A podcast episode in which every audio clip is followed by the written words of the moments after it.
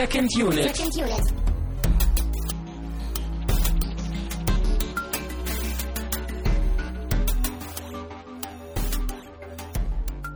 Herzlich willkommen zur 52. Ausgabe von Second Unit. Äh, mein Name ist Christian Steiner. Ich habe bei mir natürlich Tamino Mut. Willkommen zusammen. Wir haben die 52 voll und feiern das Jahr allerdings erst nächste Woche. Ja, die Runde 52 ist auch schon mal voll. Ja, ich glaube, das lag irgendwie daran, dass äh, wir, glaube ich, immer mal ein bisschen Sendung hin und her verschoben haben. Also vom, vom Erscheinungstermin und Aufnahmetermin und vielleicht hatte das vergangene Jahr sozusagen auch 53 Freitage oder so. Das kann ja auch sein. Mathematik, davon haben wir keine Ahnung. Darauf Sollte mal hinaus. jemand nachrechnen. Ähm, genau, wir haben uns hier versammelt, um äh, No Country for Old Men zu schauen. Den ihr euch ausgesucht habt. Genau. Ähm, es wird, glaube ich, heftig diskutiert. Es wird, glaube ich, ein Prozess, den wir uns irgendwie unterstellen wollen, Richtig. durchlaufen wollen. Ja, wie üblich oder wie so oft, damals bei 2001 habe ich es auch gesagt, man möge mir und heute vielleicht sogar eher uns verzeihen, wenn wir nicht den Film so über den grünen Klee loben, sondern auch versuchen, konstruktiv zu kritisieren, dass wir halt eben sagen, was uns gefällt, was uns nicht gefällt. Ich, ich wir sind eben keine, also wir sind, das wird heute nicht so eine Sendung wie bei Fight Club. Da haben wir auch viel diskutiert, aber eher so mit großer Liebe und heute ist es eher kontroverser, glaube ich. Ja, aber ich finde es immer so schön, wenn du, wenn du dich immer äh, äh, schon beim Internet entschuldigst, äh, bevor wir gesündigt Ja, haben. ich habe Angst vor den Hasskettenmails irgendwie. Ja, und die kommen hier aber auch nicht bei uns. Und ich muss auch ganz ehrlich sagen, wir sind in den letzten 52 oder 53 oder 1000 Ausgaben nicht unbedingt, äh, glaube ich, unfair Filmen gegenüber. Und ähm, nur weil wir einen Film nicht mögen, den anderen mögen, kann man uns, finde ich, nicht irgendwie kritisieren.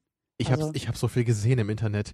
Es, ich habe einfach zu viel Angst inzwischen. Tamino, zeig an dieser Puppe, wo das Internet dich angefasst hat.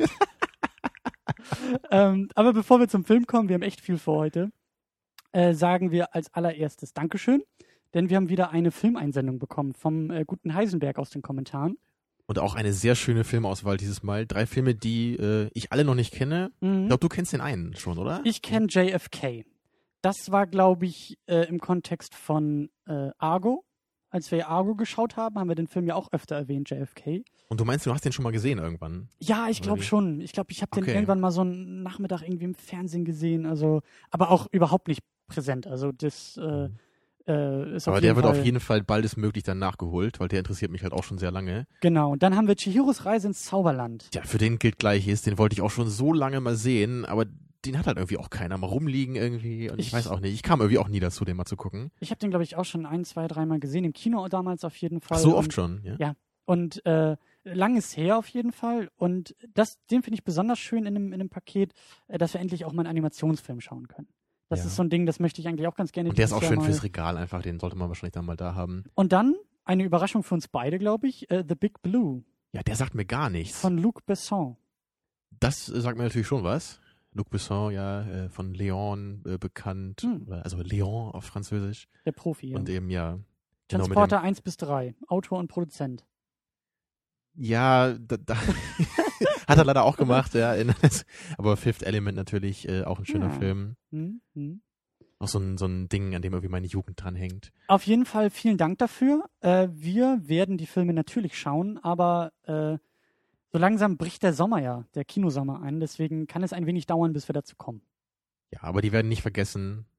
Natürlich und, äh, nicht. Auf jeden Fall irgendwann nachgereicht. Natürlich. Und wenn wir schon dabei sind, uns beim Internet zu bedanken, äh, bedanken wir uns auch für äh, Flatterspenden zu Pulp Fiction, zu der Ausgabe, die wir gemacht haben.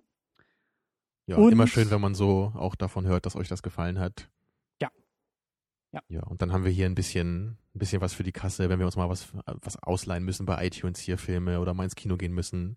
Genau, Wegen des Bildungsauftrags natürlich. Ist dann schön, dass das ein bisschen mitfinanziert wird dadurch. genau. Und äh, ja, wie du schon erwähnt hast, ähm, oder wie wir erwähnt haben, äh, haben wir uns heute einem Hörervorschlag gewidmet. Und der nächste Hörervorschlag wird ja jetzt quasi wieder eröffnet. Also No Country for Old Men haben wir ja jetzt äh, in der Sendung, weil wir nach Filmen verlangt haben, die in der Kategorie bester Film gewonnen haben. Da waren einige, die, äh, die, da, die da aufgelistet waren. Und nach der Abstimmung hat eben No Country for Old Men gewonnen. Ja. Ich habe mir privat sozusagen äh, äh, den Hurt Locker angeschaut, Mhm. ähm, habe da auch meine Hausaufgaben gemacht und muss ganz ehrlich sagen, finde es ein bisschen besser sogar, dass No Country for Old Men gewonnen hat. Nicht, weil der Film schlechter ist oder so, aber ich glaube, die Diskussion ist eine schönere. Ich glaube, hier haben wir jetzt viel mehr Fleisch. Ich glaube, der Film ist auch relevanter jetzt, weil es so viele gibt, ja. die den halt so gerne genau. mögen ne? und gerade auch Coen Brothers. Ganz genau. Und wir öffnen natürlich äh, die nächste Runde im Hörervorschlag, ja. allerdings ein wenig eingeschränkt. Ja, äh, da wir halt nächste, nächsten Monat ein besonderes Projekt haben, von dem wir euch auch nächste Woche dann noch ein bisschen mehr erzählen. Nee, das erzählen wir jetzt ähm, schon. Das würde ich jetzt schon mal erzählen. Ja, können wir auch. Dann, dann haben wir es dann zweimal erwähnt. Ja, dann, dann macht das auch mehr Sinn, warum jetzt der Hörervorschlag ein bisschen anders verläuft. Ja, nächsten Monat machen wir halt den El Pacino-Monat. Also es wurde ja schon dieser Monat jetzt. Also der, der Rest dieses Monats. Der April. Genau. Der lustige, der lustige April, der regnerische, ja. schneide April dieses Mal. Ja, der wird gefüllt, die, die, die kalte Nachtluft, ja, wird erwärmt von El Pacino, dem besten Schauspieler aller Zeiten, meiner Meinung nach. Mhm. Von der es natürlich keine andere Meinung geben kann. Und äh, wir gucken halt drei Wochen lang El Pacino-Filme.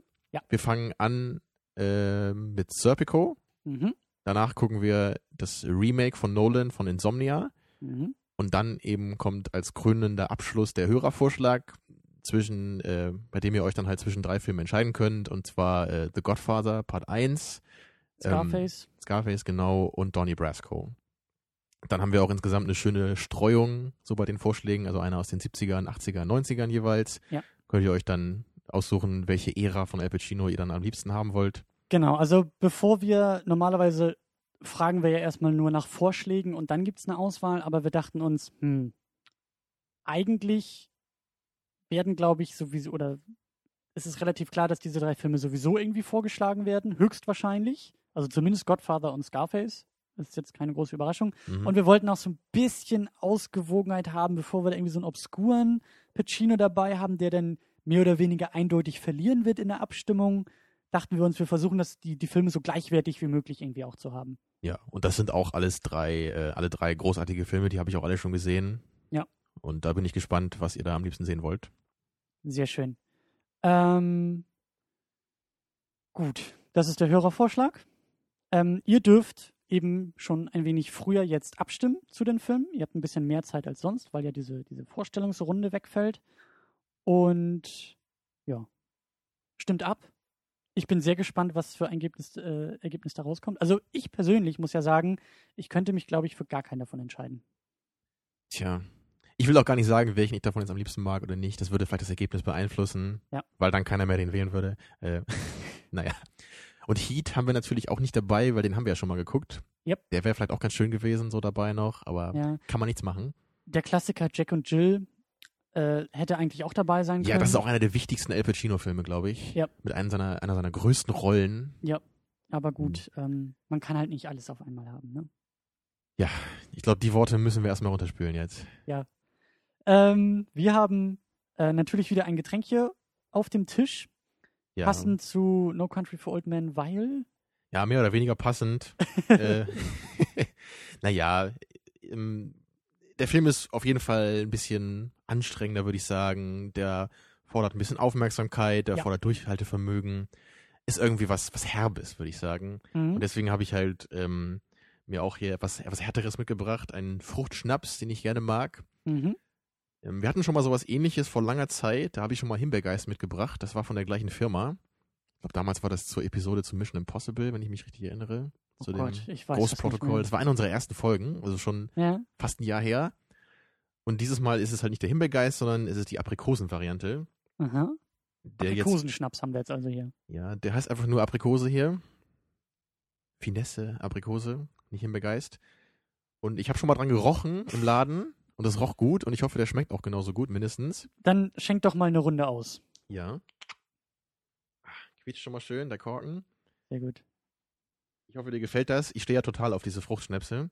Ja. Ja, du bist eher der, der fruchtige Mensch bei solchen Sachen. Genau, fruchtig, aber trotzdem unglaublich hart, so wie dieser Schnaps. Sehr gut. Jetzt muss ich irgendwie diese Zeit füllen. Ähm, ich wollte es nicht sagen, ja? Ja. Hm, mir fällt, ich, es ist, ähm, Hätte man, hätte man besser planen können, ja. Hampel doch mit den Armen rum. Ja, habe ich schon gemacht. Hast du es nicht gehört? Schade. ja, ich höre nicht so gut. Muss ich lauter hampeln. So. So, jetzt aber. Prost Die besten zehn Sekunden unserer Sendungsgeschichte. Auf Ähm. äh, den Oscar Ja, oder so. genau. Auf die Bewertung von Filmen. Prost. Auf den besten Film, ich glaube, des Jahres 2007. Mhm. Oh, wundervoll. Genauso habe ich mir das gewünscht. Uiuiuiuiuiui. Schön scharf, aber Ja. eben auch mit der fruchtigen Note. Brennt ein bisschen. Aber das muss er ja. Ja, ja. Ähm, Eigentlich auch genau richtig für Leute wie du, die immer frieren. Ne? Also dann, wenn du Mhm. mal Heizkosten sparen willst, hol dir so eine Flasche und da wird der Abend auch warm. Genau. Das ist billiger als die Heizkosten und es ist auch, glaube ich, besser für die Gesundheit, sich jeden Abend so einen reinzudrücken und dann. Ist auf jeden Fall besser für die Umwelt, würde ich sagen. Mhm. Naja, Sehr obwohl lecker. vielleicht für deine persönliche Umwelt vielleicht nicht so sehr. Weißt du, wenn du allen auf die Nerven gehst, dann im Ja, betrunkenen Zustand. Ich wollte gerade sagen, dann muss ich hier in meinem stillen, Kämmer, stillen Kämmerlein sitzen. Ich fange schon an, hier irgendwie zu. Ja, ne, du lallst ja. ja. Aber wir, komm her, wir sind, wir sind zu albern drauf hier. Kommen wir zur ernsten Realität des Filmwesens. Kommen wir zu den Coen Brothers. Ja. Kennst du die Coen Brothers, Christian? Ähm, ich kenne sie vor allen Dingen durch äh, Big Lebowski, äh, den wir auch schon in der Sendung hatten. Mhm. Ähm, da hat, ich glaube, die Diskussion haben wir da auch schon geführt. Ähm, ich kenne sie ein bisschen durch Burn After Reading. Ja, der mir ganz gut gefällt, dir glaube ich nicht so, ne? Nee, ist irgendwie nicht so. Ich habe Nee. halt, ich habe ihn damals in der Sneak gesehen, quasi ja gegen meinen Willen. Aber ich wusste gar nicht, Ist, glaube ich, ein schöner Film für die Sneak. Auch so, weil das ja eher auch so ein ungewöhnlicher Film ist. Ja, so. ja, schon. Aber also so ein Sneak-Erlebnis ist ja auch immer noch ein anderes als, Mhm. ein, als ein bewusster Film sozusagen. Du kannst überrascht werden, du kannst irgendwie auch verärgert werden. Und das war so ein Film. Ich habe ihn geguckt, aber ich, ich fand ihn irgendwie nicht witzig. Ich, er, er wollte witzig sein und äh, Ja, und ich, ich fand ihn halt schon witzig. Das, das ist so ein- kein The Big Lebowski vom, vom Niveau her, aber das ist ein schöner, amüsanter Film, würde ich sagen. was ich sagen will, ich glaube, ich müsste ihn nochmal gucken. Das ist eben zu lange her, aber ich habe ihn einfach nicht gut in Erinnerung. Big Lebowski ist für mich ein großartiger Film, der gerade durch seine irgendwie ja auch fehlende Struktur, ich meine, wir haben eine Sendung dazu gemacht, ähm, der funktioniert und für wir mich können ja schon gut. uns selbst hier so zitieren, ne, Ja. und von selbst referieren. Ja. Ist natürlich ein ja. super Film. Ist für mich halt nicht so einer meiner Favoriten, aber viele lieben den ja so richtig. Ich mag den sehr gerne, aber mehr dann auch nicht. Mhm. Wie eigentlich bei allen Coen-Filmen übrigens, die ich kenne bis jetzt. ist ganz interessant, weil ich habe eigentlich noch keinen Film gesehen von ihnen, den ich nicht mochte. Aber es war auch keiner dabei, den ich jetzt so richtig als Lieblingsfilm bezeichnen würde. Also, um, um das so ein bisschen abzukürzen, wir sind keine Fans der Coen Brothers. Ja, also ich, ich glaube, es wäre einfach gemein, wenn ich mich als Fan bezeichnen würde, weil ich eben halt, ich kenne nicht alle Filme von ihnen, ich habe noch ein paar gesehen, also äh, The Hudsucker Proxy zum Beispiel fand ich auch sehr gut. Ist vielleicht sogar mein Favorit von denen. Ja, so eine aber also Komödie. ich, ich meine halt, du bist halt nicht, also du, du, du kannst sie wertschätzen, du guckst sie dir an, du kennst einige mehr als ich, aber du bist halt einfach, für dich ist der Name jetzt nichts, was dich zu den Film heranzieht, oder? Dass du sagst, oh, der neue, der neue der Coen Brothers, ah, den will ich unbedingt Also gucken. ein bisschen schon. Das ist Okay. jetzt nicht wie, da kommt irgendwie der neue Tarantino raus oder der neue Mhm. Nolan. Das ist eher was, das muss ich auf jeden Fall dann sehen, zumindest um das irgendwie darüber reden zu können. Bei den Coens ist es eher so, ja, das will ich dann auch irgendwann mal sehen, wenn Zeit ist. Genauso Okay. wie der True Grit zum Beispiel, der ist ja auch der, bis jetzt glaube ich noch der neueste von denen. Den will Mhm. ich einfach auch noch mal irgendwann sehen, aber da lecke ich mir jetzt nicht die Finger nach, ne, den in die äh, Hände zu kriegen. Mhm. Dann, ähm, bevor wir dann gleich zum, zum Plot versuchen irgendwie zu kommen, aber äh, handeln wir erstmal noch die, die Beteiligten quasi ab. Ähm, der Film basiert auf einem Buch von Cormac McCarthy. Sagt Mhm. mir nichts. Ähm, Ist halt ein relativ bekannter, glaube ich, zeitgenössischer Buchautor, der halt immer so sehr, sehr obskure, so postmoderne Sachen, glaube ich, schreibt. also man könnte wohl sagen, ohne dass wir das Werk von ihm kennen, aber es heißt ja wohl irgendwie, dass, dass äh, No Country for Old Men so seine Handschrift eben trägt und dass auch der Film wohl sehr stark an dem Buch äh, orientiert ist Mhm. in der Adaption. Ich habe halt mal den, den The Road gesehen, den Film, der ja Mhm. auch auf, auf einem Buch von ihm basiert. Und ähm, da würde ich schon sagen, so ein bisschen kann man da erkennen, also zumindest wenn man es weiß, macht es durchaus Sinn, dass da der gleiche Autor hintersteht. Mhm. Weil beide auch so diese sehr, also es sind sehr atmosphärisch, sehr langsam und halt eben sehr viel auch auf Inhalt eben irgendwie betont. Also da geht es halt eben sehr viel um philosophische Ansätze und Mhm. eben so sehr viele obskure Themen werden halt irgendwie da drin verarbeitet. So, das Ja. Also ist halt sicherlich nicht jedermanns Ding, meins halt irgendwie auch nicht so richtig. Aber, Aber wir kennen die Bücher halt nicht. Also wir Nee. kennen die, die Vorlagen, wir kennen ihn als Autor. deswegen können wir jetzt auch nicht sagen, ob der Film jetzt wirklich nah an seinem Werk ist oder weit weg. Mhm. Dann haben wir einiges an Schauspielern dabei. Wir haben Tommy Lee Jones als Ed Tom Bell. Das wusstest du nicht mal vorher, ne? Dass er da mitspielt? Das Nee, hat ich dich hab- überrascht sogar. Ich wusste, dass Javier Bardem dabei ist, der ähm, Anton Chigurh Chigurh, glaube ich. Spielt. Ähm, ich wusste wir- auch nicht, Den dass kanntest du ja aus dem neuen James Bond. Ne? Genau. Ja, und da hat er mir halt sehr gut gefallen. Also da hatten wir ja auch die Sendung zu gemacht. Ähm, auch hier gefällt er mir sehr gut. Er hat ja, glaube ich, auch einen Oscar gekriegt als bester Nebendarsteller. Ähm, ja, Tommy Lee Jones, der auch immer älter wird, ähm, der auch immer noch klasse spielt. Josh Brolin war für mich auch eine Überraschung. Also wie gesagt, ich wusste eigentlich nur, dass Javier Bardem dabei ist, auch aufgrund des Posters und des Trailers. Ich glaube, ich habe noch nie einen anderen Film mit Josh Brolin gesehen. Ich kenne ihn nur Äh, vom Namen. Ich habe den großartigen Jonah Hex geguckt. Und Das war großartig im Sinne so von ein- furchtbar. Das war irgend so ein Superheldenfilm, den du Äh, deswegen gesehen hattest, ne? Genau, den, ja. ja. Der es noch nicht mal geschafft hat, nach dem gefloppten äh, Kinoerlebnis in Amerika überhaupt hier ins Kino zu kommen. Der ist direkt Aha. hier auf DVD rausgekommen. Deswegen ist er wahrscheinlich auch an mir vorbeigegangen. Die großartige Megan Fox spielt auch dabei und hat, glaube ich, auch eine goldene Himbeere gekriegt. Hm. Oder war zumindest nominiert, die beiden. ist er also- denn so schlecht, dass er ganz lustig ist? Nicht mal das. Ist, nein, er ist total belanglos. Er geht, glaube ich, auch nur 70 Minuten und äh, das sind ungefähr 80 zu viel. Now I get it. Dann haben wir noch Woody Harrelson als Carson Wells, ja, in, der irgendwie da ist, ja, eine kurz etwas er merkwürdigen kleinen Nebenrolle, auf die wir später noch eingehen. Aber Woody Harrelson mag ich eigentlich sehr gerne. Ja.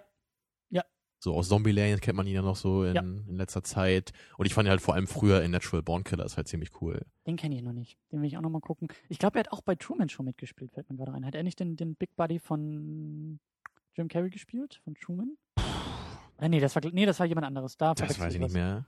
Ähm, aber Zombieland ist, ist, da ist er mir auch noch im Gedächtnis geblieben. Und wir haben Kelly MacDonald als Carla Jean Moss. Die man, glaube ich, nicht kennt, oder? Ah, das Gesicht kam mir irgendwie bekannt vor, aber sie ist jetzt ja nun auch nicht so eine zentrale Figur in dem Film, dass ich da jetzt Nee. Mühe gemacht habe, nochmal nachzuschlagen. Aber worum geht's eigentlich in dem Film? Kann man, glaube ich, relativ äh, einfach runterbrechen, so zumindest so den Kernplot.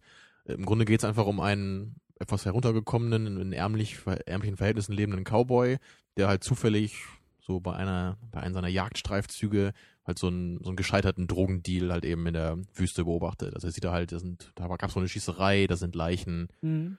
und dann guckt er sich das so ein bisschen an und findet halt so einen Koffer mit zwei Millionen Dollar.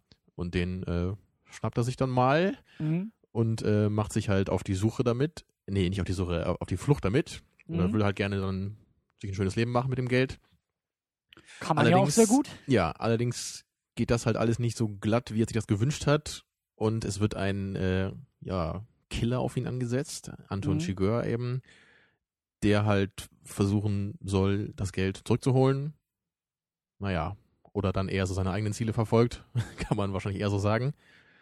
Ja, und im Grunde ist das der Plot eigentlich, ne? Mhm. Und na gut, es gibt halt noch Tommy Lee Jones dann eben als, als den Sheriff. Ähm, Wie heißt sein Charakter? Als Ed. Ed Tom Bell. Ja. Komischer Name, aber Genau. der ist halt auf den Fall angesetzt und er versucht eben, das zu lösen, eben Josh Brolins Charakter zu finden, dessen Namen ich jetzt auch Genau. vergessen habe. Levelin Moss. Genau, Levelin, das ist irgendwie ein komischer Name. Ja. Das war der Plot. Aber das ist ja nicht das, was den Film eigentlich auszeichnet, würde ich mal sagen. Nee, und jetzt, äh, jetzt, jetzt beginnt, beginnt die Autopsie. Mehr oder weniger. Mhm. Jetzt, ähm, schauen wir mal, wo uns das, wo uns das alles hinführt. Ähm, ich glaube, dass so die, die, die, das allgemeine Thema, der rote Faden, glaube ich, der diese ganze Sendung durchziehen wird, ist einfach irgendwie die Frage, was man an einem Film wertschätzen kann. Weil wir, glaube ich, beide sagen, wir sehen, wir sehen handwerklich eine Menge Gutes, Ja. aber er überzeugt uns nicht. Genau. Das ist vielleicht schon mal Spoiler-Alarm. so unsere, uns, unser Fazit des Ganzen. Und ähm, schauen wir mal, ob wir es vielleicht irgendwie am Ende schaffen, hier rauszukommen und zumindest irgendwie ein bisschen besser nachvollziehen zu können, was er empfindet. Ich meine, das ist ein bisschen schwierig, weil wir beide mehr oder weniger dieselbe Meinung haben. Jetzt bräuchten Ja. wir eigentlich nochmal eine dritte Stimme, die sagt, mein Lieblingsfilm. Das wäre natürlich immer schön. Ja, wäre es schön gewesen, wenn jetzt einer von den Zuhörern gekommen wäre, uns den Film mitgebracht hätte. Ne? dafür Und haben wir die ähm, Kommentare ja auch. Also da bin ich, da, da plädiere Mhm. ich jetzt schon mal dafür, ähm, überzeugt uns vielleicht sonst in den Kommentaren. Ich meine, es haben eine Menge Leute für den Film auch abgestimmt und äh, er wird ja auch sehr, sehr hoch geschätzt, aber lass uns mal vielleicht ein bisschen auf, auf inhaltliche Aspekte eingehen ähm, und vor allen Dingen auch so ein paar ja, Punkte auch finden, die, die wir irgendwie gut finden. Und da kann ich gleich schon mal anfangen. Ich fand natürlich Javier Bardem sehr gut in dem Film. Er ist natürlich der ikonische Charakter, der halt eben auch jedem irgendwie ein Begriff ist, ob er den Film jetzt mag oder nicht. Daher kennt man ihn, dadurch ist er bekannt geworden und seitdem macht er halt auch dann deutlich mehr Filme jetzt eben. Mhm. Wird halt überall gecastet. Er ist ja einfach auch sehr markant. Er ist halt so ein Typ wie Willem Dafoe. Irgendwie er hat so ein ganz markantes Gesicht. Er hat auch so eine ganz äh, tolle, tiefe Stimme, wie ich finde. Mhm. Also wirklich ein cooler Schauspieler gerade dieses kalte, dieses ähm, rational berechnende, ähm, fast schon ja, ja kaltblütig und auch so ein bisschen so fast schon Terminator-hafte, ne? So dieses, ja, dieses, geht so ein bisschen in die Richtung. Ähm, aber natürlich, Nur natürlich ein bisschen. Noch Mensch. Ähm, aber er ist, er ist auch zum Beispiel mit diesem, mit diesem Sauerstofftank bewaffnet, was ich, was ich eine unglaublich gute Idee finde.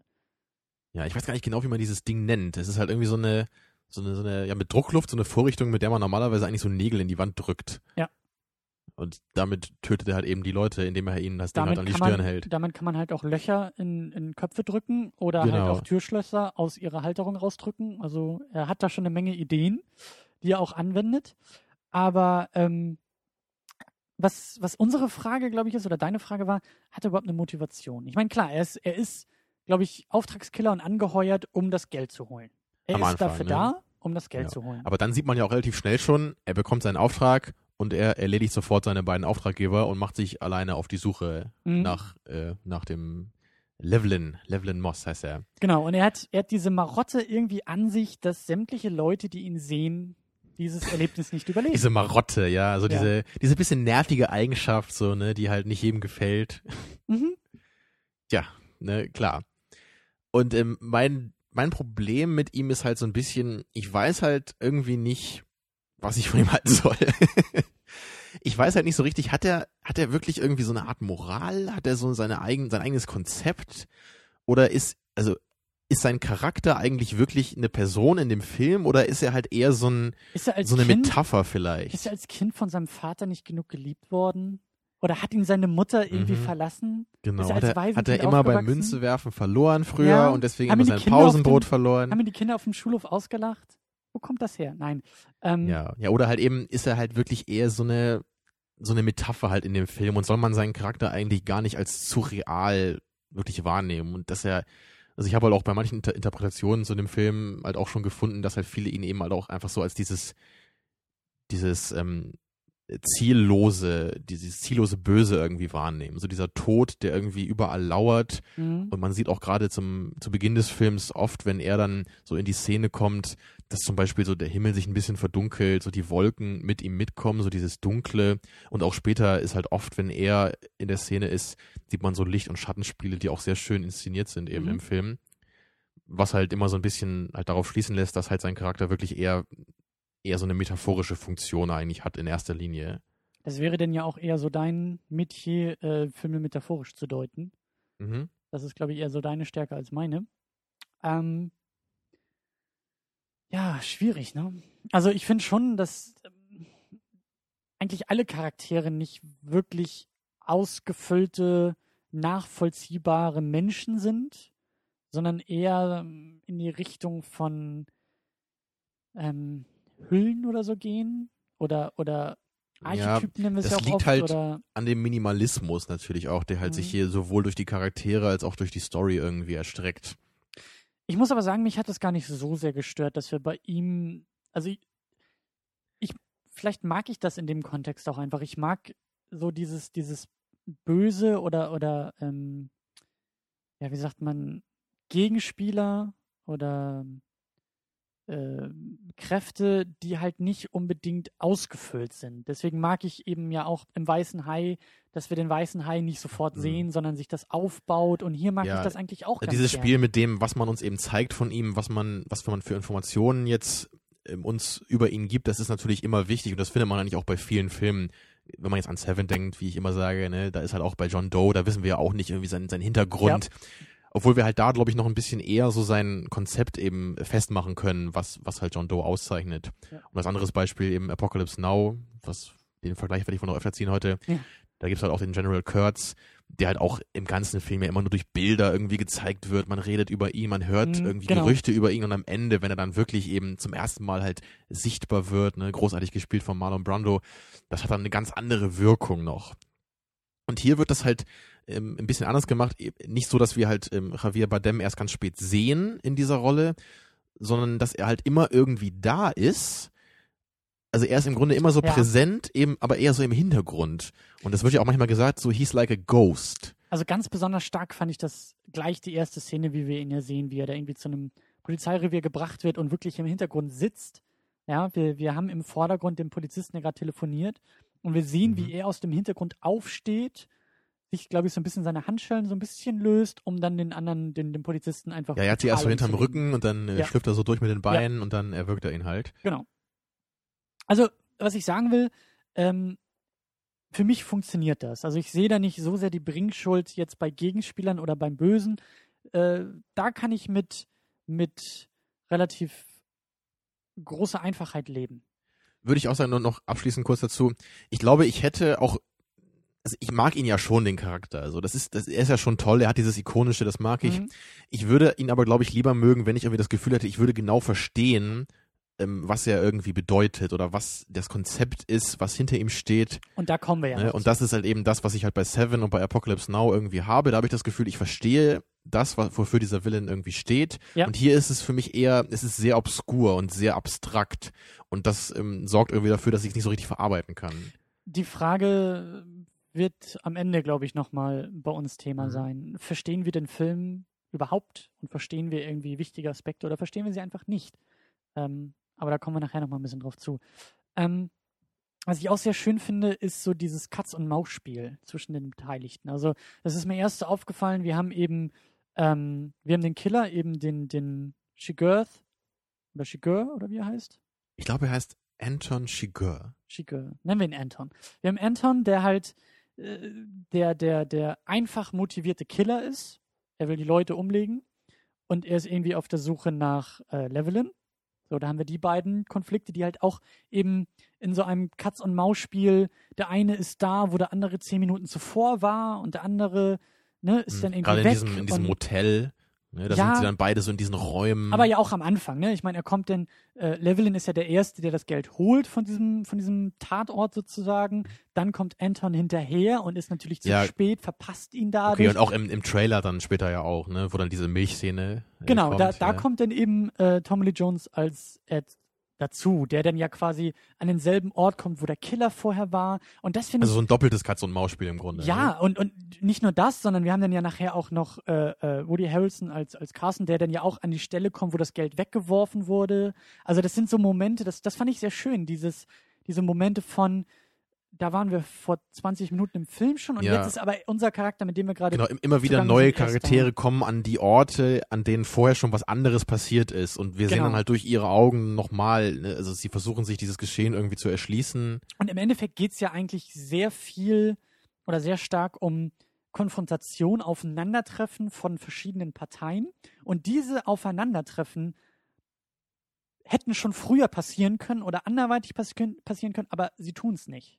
Das ist so Mhm. das, worauf ich hinaus will. So dieses, es gibt auf, wir haben die Szenen der, der Beteiligten miteinander, äh, oftmals miteinander, nicht alle treffen sich, aber das fand ich halt so, diese, diese, diese Andeutung dahinter fand ich halt sehr schön. Also wenn, wenn, wenn das so langsam losgeht und, und wenn, wenn so Überschneidungen sind, die aber zeitlich versetzt sind. Das, das fand ich irgendwie ganz Also nett. da gibt's ja eben diese eben angesprochene Milchszene, ne, wo halt erstmal Anton. Chigurh halt sich in diesem Trailer erstmal so langsam umschaut und sich dann halt eben so diese Milch aus dem Kühlschrank schnappt und sich Ja. dann halt hinsetzt auf die Couch und man sieht halt in diesem ausgeschalteten Fernseher seine Reflexion.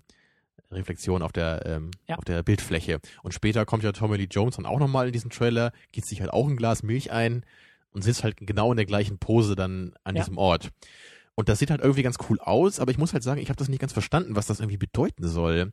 Also ob das halt irgendwie wirklich heißt, dass halt irgendwie halt beide eben hinter dem Level her sind oder dass sie halt beide irgendwie so die verschiedenen Seiten halt sind, der eine eben das Böse, der eine das Gute. also, ja, Also ich, ich kann halt nur so vermuten, aber es ist für mich halt nicht so, dass ich am Ende irgendwie denke, ah, das macht jetzt total Sinn irgendwie. Also ich fand diese Szene besonders stark eben aus diesem, aus diesem ähm, Verfolgungsjagdaspekt sozusagen, dass beide am selben Ort sind, in exakt derselben Position sitzen, dasselbe tun, sich aber eben verpasst haben.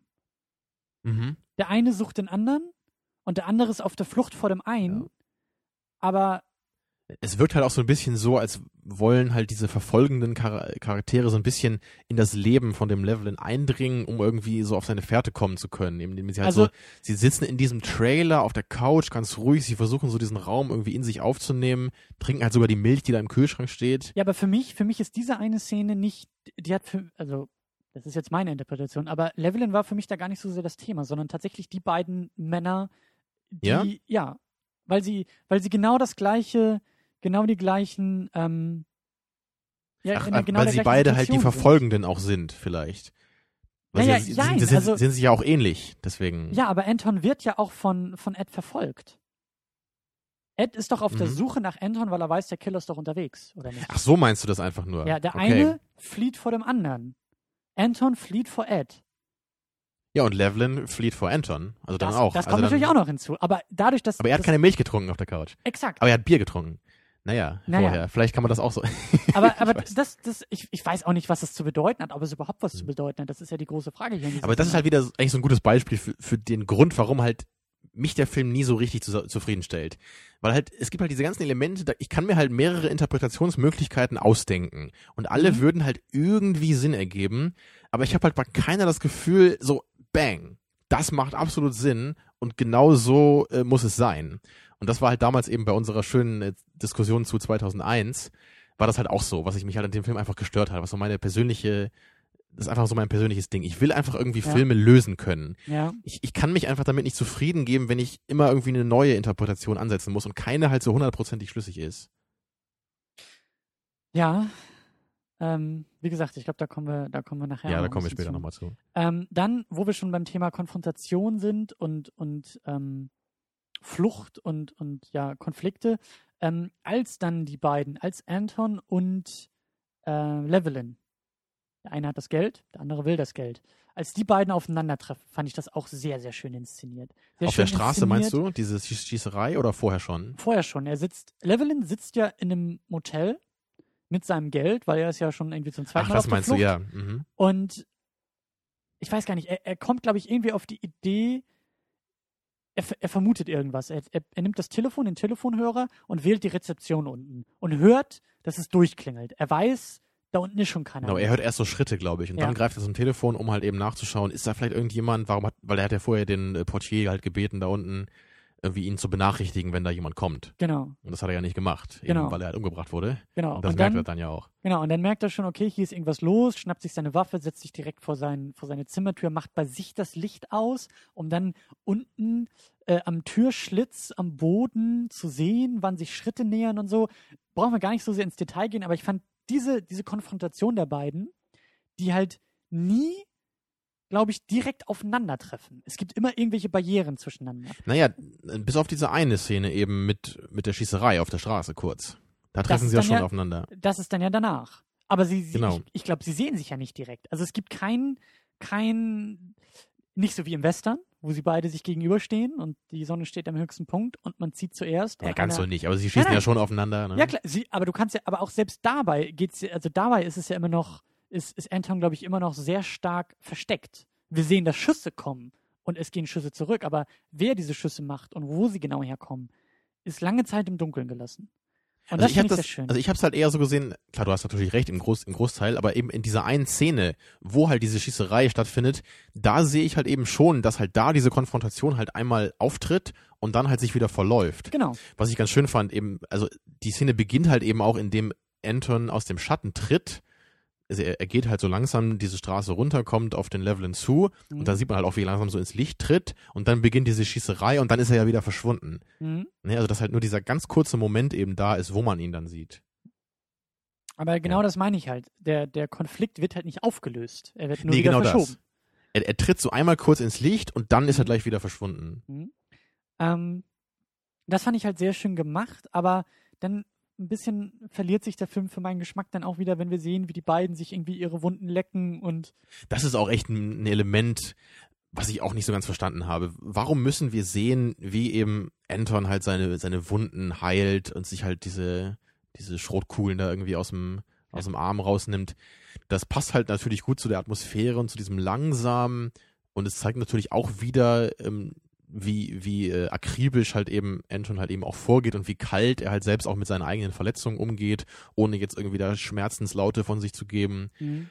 Aber das wussten wir eigentlich auch zu dem Zeitpunkt des Films halt schon, Mhm. was er eben für eine Art Typ ist. Und das ist halt auch das, was man bei den wenigen kritischen Stimmen zu dem Film halt eben auch hören kann, dass halt für viele das einfach zu viel ist, so dieses langsame, dieses Detailverliebte. Mhm. Und das, das verläuft sich halt einfach dann irgendwie und das, da, da zieht man irgendwie nicht genug raus, finde ich. Was ich auch sehr schade finde, ist, dass die, die Auflösung quasi dieses Konfliktes der beiden äh, für uns nicht ersichtlich ist. Wir sehen nur das Resultat. Wir haben Levelin, der getötet wird, aber wir sehen nur durch die Perspektive von, von, von Ed, Ja. ähm, die Leiche. Also wir sehen diese Konfrontation, die da irgendwie nochmal passieren muss, sehen wir leider. Also das ist halt ein ganz ungewöhnlich, ein ganz ungewöhnlicher Schritt, den dieser Film halt meiner Meinung nach bewusst auch geht. ja klar geht er ihn bewusst. Und ähm, also im Vergleich eben zu Seven oder Apocalypse Now ist es halt eben nicht so, dass halt wirklich dieser ganze Film permanent sich irgendwie immer weiter zuspitzt und immer und immer spannender wird und am Ende sich halt eben in dieser grandiosen, zeitlosen Klimax entlädt, sondern hier ist es halt wirklich eher so, dass halt, dass halt immer wieder so kleine Konflikte auftreten und sich dann wieder verlaufen. Mhm. Und das passiert im Grunde auch im ganzen Film immer und immer wieder. Und das ist halt, das ist halt bewusst so gemacht und es ist ja auch interessant und irgendwie auch konsistent im Film. Aber man kann sich trotzdem fragen, ob das halt so gut funktioniert. Gerade halt in Bezug auf das, was du gerade angesprochen hast. Wir haben halt den Protagonisten, jetzt, wir haben irgendwie anderthalb Stunden mit ihm mitgefiebert Mhm. und dann kriegen wir halt nicht mal als Zuschauer, also die Szene, wo er stirbt, die ja für uns dann auch sehr äh, bedrückend sein muss, Mhm. die kriegen wir halt nicht mal zu sehen. Ähm, ich, ich, ich weiß halt nicht, ob mir das gefällt. Ich, ich verstehe halt schon irgendwie so den Gedanken dabei. Es passt ja eben auch zu diesem, man, man ist halt nicht immer dabei. Das ist ja genau wie mit dem Killer irgendwie auch. Der Tod, der lauert halt eben auch im Dunkeln und man sieht halt auch nicht immer so das Böse, was zuschlägt. Naja, aber trotzdem ist halt die Frage, ob man es halt nicht einfach als Zuschauer irgendwie sich einfach wünscht und einfach gerne sehen möchte, was eben nun mal mit ihm passiert. Also, ich habe ja auch immer mal wieder versucht, äh, so ein bisschen die, die Struktur, also gerade die Hollywood-Struktur von Drehbüchern und von, von Filmen dadurch ja auch, ähm, ja, damit habe ich mich auch ein bisschen beschäftigt und da bricht halt der Film sehr stark mit Mhm. der Struktur, nämlich das, was du sagst. Jeder Film in Hollywood hat die Drei-Akt-Struktur. Wir haben äh, die, die Einführung sozusagen. Wir haben den Konflikt, der sich aufmacht. Und dann natürlich die, irgendwie die Konfliktlösung. Und sei es jetzt nun der Tod oder was auch immer, aber dieser Konflikt wird irgendwie aufgelöst. Und ähm, No Country for Old Men ähm, verweigert uns quasi diese Auflösung oder sagt auch irgendwie, es geht gar nicht um die Auflösung, sondern hier, es passiert einfach, hier ist das Resultat und dann Mhm. machen wir aber noch eine halbe Stunde weiter. Ja, Und komm das damit klar, Zuschauer. So, ja, das. Genau. Vielleicht ist es ja auch gerade das, was irgendwie so viele an dem Film irgendwie schätzen, dass er sie halt auf so einer anderen Ebene irgendwie fordert. Mit Sicherheit. Also Aber für Fight mich ist es Club, eher abschreckend. Ne? Fight Club ist ja auch ein Film, der sehr stark mit dieser Struktur Mhm. bricht und deswegen habe ich vielleicht auch diese Probleme Ja. gehabt, ihn so ein bisschen einzuordnen. Der hatte allerdings schon noch eine relativ deutliche Klimax am Ende und dann eben halt Ja. auch diese, dieses, diese Auflösung des Konfliktes eben mit den einstürzenden Ja. Häusern so als letzter Shot ist halt viel, viel eher zu erkennen als hier. Also ich hatte echt jetzt bei No Country for Old Men auch das Problem, dass ich mich gefragt hatte, war jetzt Levelin überhaupt unser Protagonist? Oder verschiebt er sich jetzt hin zu Tom Lee Jones? Ja, im Oder die letzten Viertel zumindest schon. Ne? Dann ist ja Levelin tot und wir sind eher, also wir sind deutlich mehr bei Tommy Lee Jones als eben zu Beginn des Films. Ja, genau. Also da kann man schon von so einem Protagonistenwechsel sprechen. Oder vielleicht war auch immer Tom Lee Jones der Protagonist. Der Film öffnet ja mit, mit seinem äh, ähm, Voice-Over. Ja, und der Titel lässt natürlich auch so ein bisschen darauf schließen. ja, Es geht ja eben auch irgendwie auch um seine Einstellung zu dem Land. Es ist halt nun mal, ja, ne, es ist kein Land für alte Männer, wie es auf Deutsch heißt. Um, ähm, naja, ist ja auch so ein, so ein Thema, was ein bisschen auch bei Seven irgendwie durchkommt. Ne? Also die Welt wird irgendwie immer schlechter und Mhm. so die, die alten Hasen so, also da Morgan Freeman eben im, in Seven, verlieren irgendwie so in ihrem Polizeiberuf so den Bezug zu, zu der heutigen Welt und sie, sie sehen irgendwie gar nicht mehr so richtig, warum werden die Verbrechen begangen. Sie sehen irgendwie das Böse, das sich irgendwie überall durchschleicht.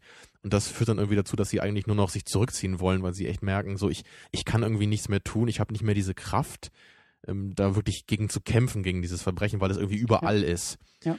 Und ähm, in dieser Hinsicht fand ich es ein bisschen schade, dass halt No Country for Old Men halt nur dieses Böse in Form von, von Anton Chigurh halt zeigt. Bei Seven fand ich es halt so geil, weil halt in ganz vielen Szenen eben so diese, diese Apathie von vielen Menschen gezeigt wird, dass sie halt gar nicht mehr so richtig, so richtig in der Welt sind und sehr oberflächlich halt eben sind. Mhm. Da gibt es auch diese eine Szene zum Beispiel, wo die Polizei ausrückt und dann, dann gibt es da ordentlich Radau und hier Blaulicht kommt und dann sagt ja auch Morgan Freeman so hier, ja, die stehen irgendwie auf sowas, ne, die Polizisten. Oder halt diese Typen, die da irgendwie als Wachmänner in der Bücherei sitzen und, und Morgan Freeman fragt sich, Mensch, ihr arbeitet hier seit Jahren in der Bücherei und alles, was ihr macht, ist irgendwie Pokern, obwohl ihr irgendwie in der Welt des Wissens um euch rum habt. Mhm. Also das sind halt so ganz viele kleine Details, die halt immer so ein bisschen uns ein, ein Puzzlestück mehr geben, um halt diese Welt, in der wir leben, halt zu verstehen. Und hier ist es halt eben nur so bei No Country for Old Men, wir haben Anton Chigurh als das Einzige, was halt dieses ganze Böse verkörpert in der Welt. Und das finde ich ein bisschen, es ist, ist natürlich auch ein Konzept, aber es gibt mir nicht ganz so viel, weil das, das macht es für mich schwerer zu, zu glauben, dass diese ganze Welt halt eben so, so schlecht und dreckig ist. Weißt du, was ich meine? Ja, wobei mir jetzt einfällt, dass vielleicht auch Levelin als amoralische Instanz hergezogen werden kann, weil er das Geld ja klaut. Es Aber er ist ja nicht ganz amoralisch. Er ist ja zum Beispiel auch, er wird ja im Grunde auch nur in diese Probleme gestürzt, weil er eben nochmal zurückkommt, um diesem einem einen äh, angeschossenen Gangster halt Wasser zu bringen. Er macht es halt auf eine sehr schlechte Art und Weise, weil er eben auch nicht der hellste ist. Ja, Also er ist halt hin und her gerissen eher, ne? Am Anfang will er ihm Ja. nicht helfen, sagt sich, komm, ich nehme jetzt das Geld, wenn ich ihn nicht gefunden hätte, wäre er eh gestorben, ist mir egal. Aber dann abends kann er nicht einschlafen, will doch nochmal zurück. Und er will ja auch seine Frau in Sicherheit bringen. Also er ist ja nicht amoralisch, das kann man nicht sagen, nein, würde ich sagen. okay, aber äh, Er ist nicht der Er strahlende Held natürlich. er begeht eine falsche Tat und die wird bestraft. So, das, Das das schon, ist das, was ja. ich meine. Ähm, ähm, irgendwas ist mir noch eingefallen, aber es ist mir wieder entfallen. Na gut. Top. Wie das häufig so ist. Ähm, ein paar Zitate hatten wir noch, die uns aufgefallen sind. Ähm, Ja, da hatten wir jeder eins, was wir gerne mochten. ich, weiß, ich weiß gar nicht mehr, wer es gesagt hatte, aber das irgendwo fiel der Satz, You can't stop what's coming.